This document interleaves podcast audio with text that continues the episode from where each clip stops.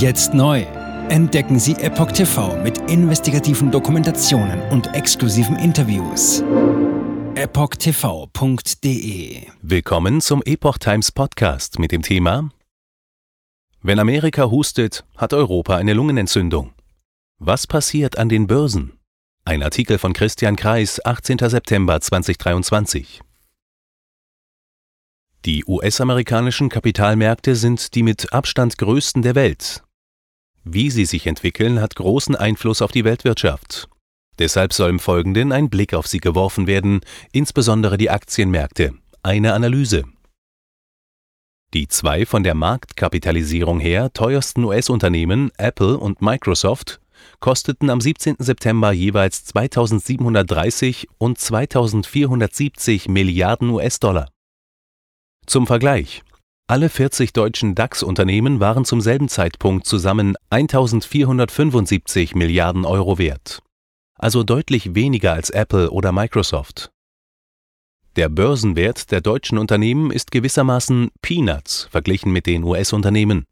Alle 500 im S&P 500 gelisteten US-Börsenunternehmen zusammen haben derzeit eine Börsenbewertung von 37.200 Milliarden US-Dollar.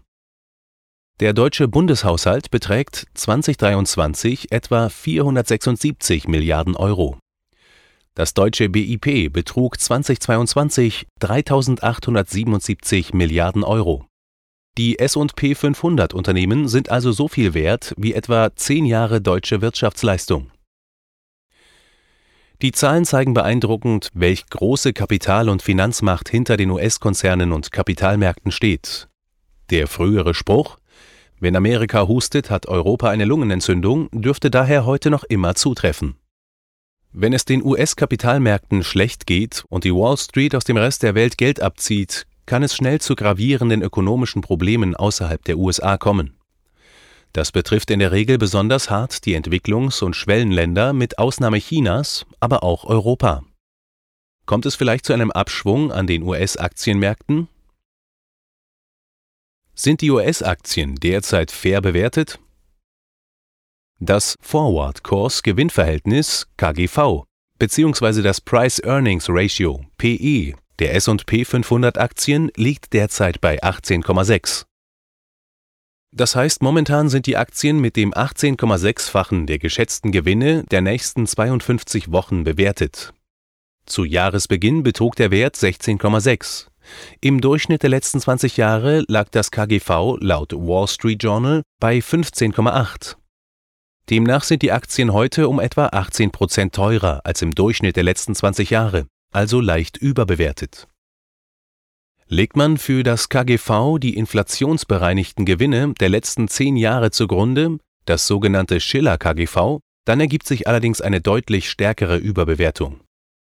Das Schiller KGV beträgt zurzeit etwa 30,6 und liegt damit um etwa 80 Prozent über dem 150-jährigen Durchschnittswert von 17 und 90 Prozent über dem langjährigen Medianwert von 16. Das klingt nach einer ziemlich starken Überbewertung. Vor allem der Blick auf den langfristigen Chart flößt eine gewisse Beunruhigung ein. Falls das Schiller KGV recht hat und eine starke Börsenbereinigung in den USA kommen sollte, würde das für die Weltwirtschaft nichts Gutes bedeuten.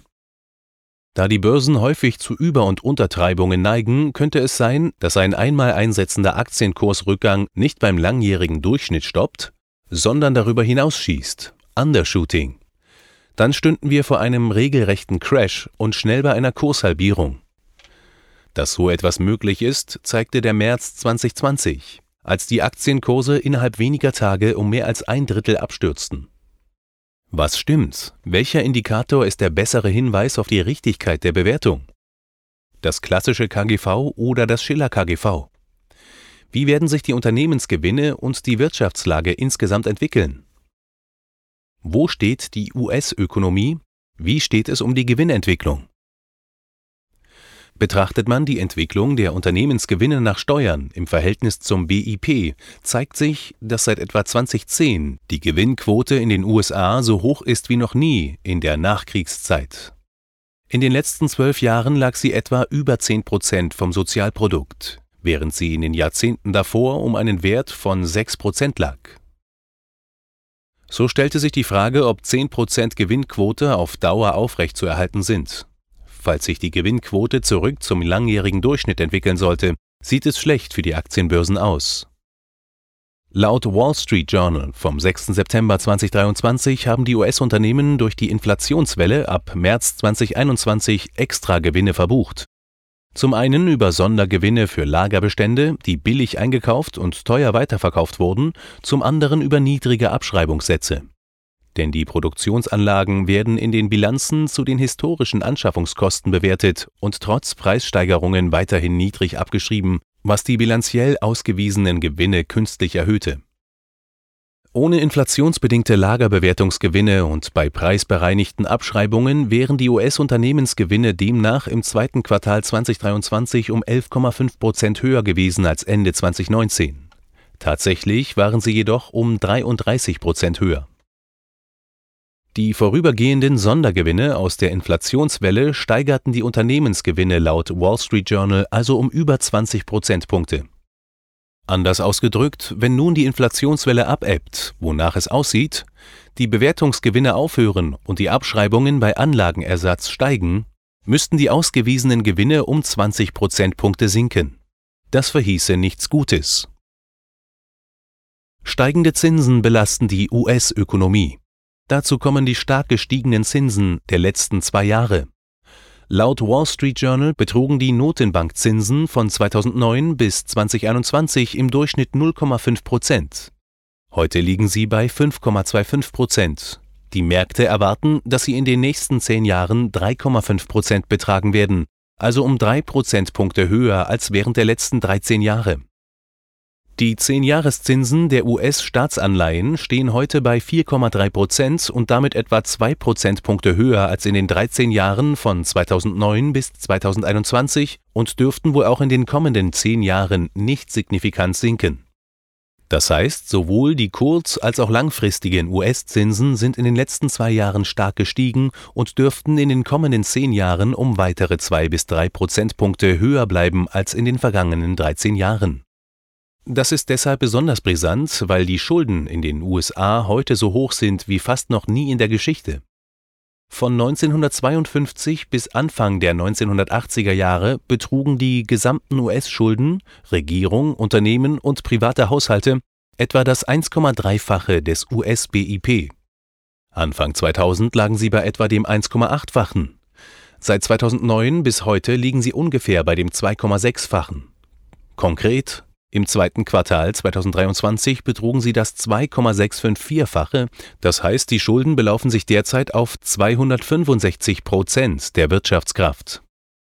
Angesichts dieser in den letzten Jahrzehnten stark gestiegenen und mittlerweile sehr hohen Schulden hat ein Zinsanstieg viel gravierendere Auswirkungen auf das Wirtschaftsgeschehen als in der Vergangenheit. Ein Vergleich mit früheren Zinsanhebungszyklen ist daher nur bedingt aussagekräftig. Ein Zinsanstieg um drei Prozentpunkte bedeutet bei einem Schuldenstand von 265 Prozent der Wirtschaftskraft, dass beinahe acht Prozentpunkte vom BIP zusätzlich an Zinsen gezahlt werden müssen. Bei einem BIP von aktuell etwa 26,8 Billionen US-Dollar bedeutet das eine zusätzliche Zinslast von derzeit 2100 Milliarden US-Dollar auf dann etwa 3200 Milliarden US-Dollar pro Jahr bei einem angenommenen Nominalzins von 4,5 Prozent.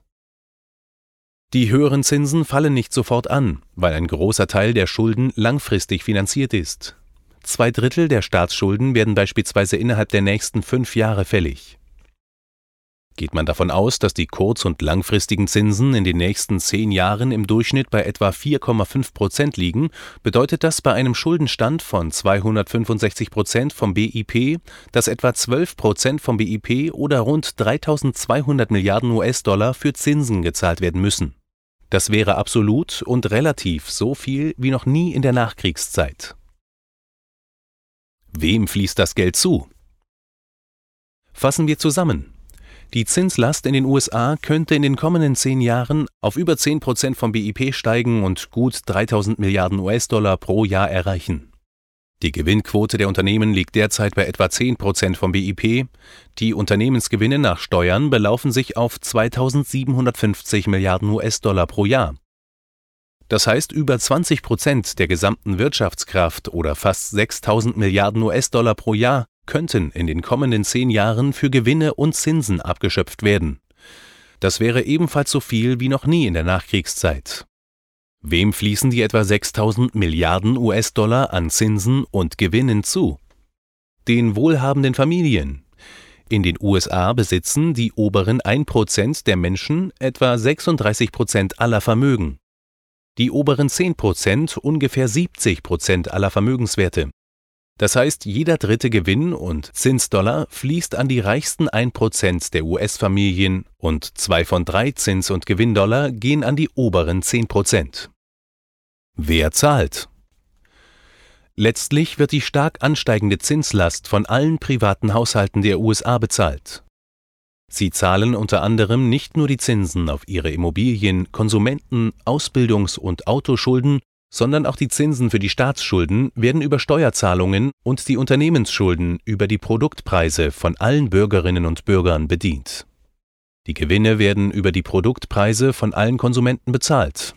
In letzter Konsequenz bedeuten höhere Gewinne und Zinsen, dass die Umverteilungstransfers von allen zu den wenigen stärker werden und die Masseneinkommen geschwächt und die Spitzeneinkommen sowie die Vermögen erhöht werden. Das zeigen auch aktuelle Zahlen. Die hohen und steigenden Transfers von allen zu wenigen Menschen hinterlassen ihre Spuren bei den Einkommen der weniger bemittelten Haushalte. Am 12. September erschienen die neuesten Zahlen des Census Bureau. Demnach sind von 2019 bis Ende 2022 die realen Medianeinkommen der US-Haushalte um 4,7 Prozent gesunken. Im gleichen Zeitraum ist das reale BIP pro Kopf um 4,1 Prozent gestiegen. Dieses Wirtschaftswachstum ist also nicht zu den mittleren Einkommen geflossen, auch nicht zu den unteren. Konjunktur, Unternehmensgewinne und Aktienkurse. Was kommt? Hohe Aktienkurse brauchen hohe Gewinne. Gute, steigende oder zumindest stabile Gewinne setzen gute Unternehmensumsätze und gute Konjunktur voraus. Die sind nur möglich bei steigenden Masseneinkommen. Die Masseneinkommen in den USA sind aber in den letzten drei Jahren real gesunken. Das wurde kompensiert durch steigende Schulden bei extrem niedrigen Zinsen. Die Zeit der niedrigen Zinsen ist jedoch vorbei. Ich fürchte, das im historischen Vergleich stark überhöhte Schiller KGV bildet die reale Situation besser ab als das Forward KGV. Ich schätze, dass in den nächsten Jahren turbulente Kapitalmarktzeiten auf uns zukommen. Das dürfte auch deutliche negative Auswirkungen auf die reale Wirtschaftslage in Europa und vielen anderen Ländern haben. Zum Autor.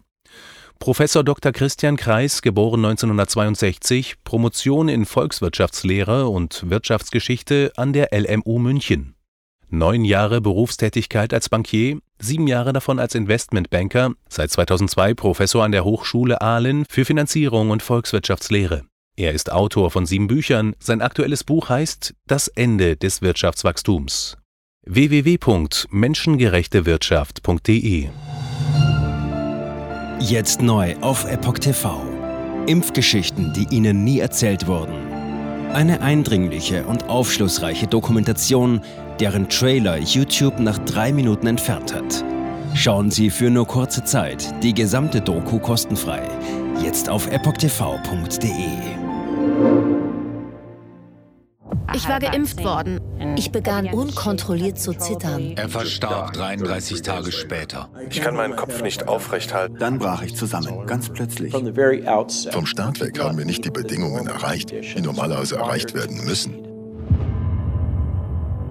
Es handelt sich um eine Tragödie von beispiellosem Ausmaß. Aber die Bundesregierung und Behörden tun so, als sei alles in bester Ordnung. Wir suchten ein nahegelegenes Krankenhaus auf. Sie behandelten sie, als sei sie verrückt. Ich sehe das als einen ernsten Kampf, den Zusammenbruch der bürokratischen Strukturen zu korrigieren. Ich glaube, viele Menschen wissen auch gar nicht, dass sie einen Impfschaden haben. Umfassende Datensätze, die zeigen, dass wir einen Anstieg der Fehlgeburten um nahezu 300 Prozent Ausgehend von ihren eigenen Daten hätte Pfizer 2021 vom Markt genommen werden müssen. 300 Prozent bei Krebserkrankungen. Acht Seiten lang Krankheiten, die direkt mit dem Impfstoff in Verbindung gebracht werden. Eine Reihe diverser unerklärter Symptome. Und sie nahmen um mehr als 1000 Prozent zu. Mehr als 1000. Der Arzt weiß nicht, um was es sich handelt und wie er es behandeln soll. Es ist der Hammer, was die für Psychospielchen mit einem spielen. Sie tut nur so, das sind Falschinformationen. Praktisch keine Hoffnung auf Gerechtigkeit. Erkennt man es nicht, sieht man nicht die Notwendigkeit. Insofern war es ziemlich offensichtlich und das Krankenhaus wusste, dass etwas im Gange war. The virus stops with every vaccinated person. In other words, you become a dead end to the virus. Vaccinated people do not carry the virus, don't get sick.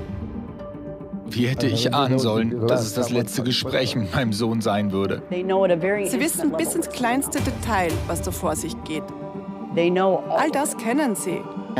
Und dennoch eilt niemand der Wahrheit zu Hilfe. Die verborgene Krise. Impfgeschichten, die Ihnen nie erzählt wurden. Eine Originaldokumentation von Epoch Times. Jetzt kostenfrei auf verborgenekrise.de ansehen. Aufgrund von Zensur ist diese bedeutende Dokumentation nicht über die sozialen Medien teilbar. Leiten Sie diesen Link an Freunde und Bekannte weiter und tragen Sie so die Botschaft dieser mutigen Menschen in die Welt.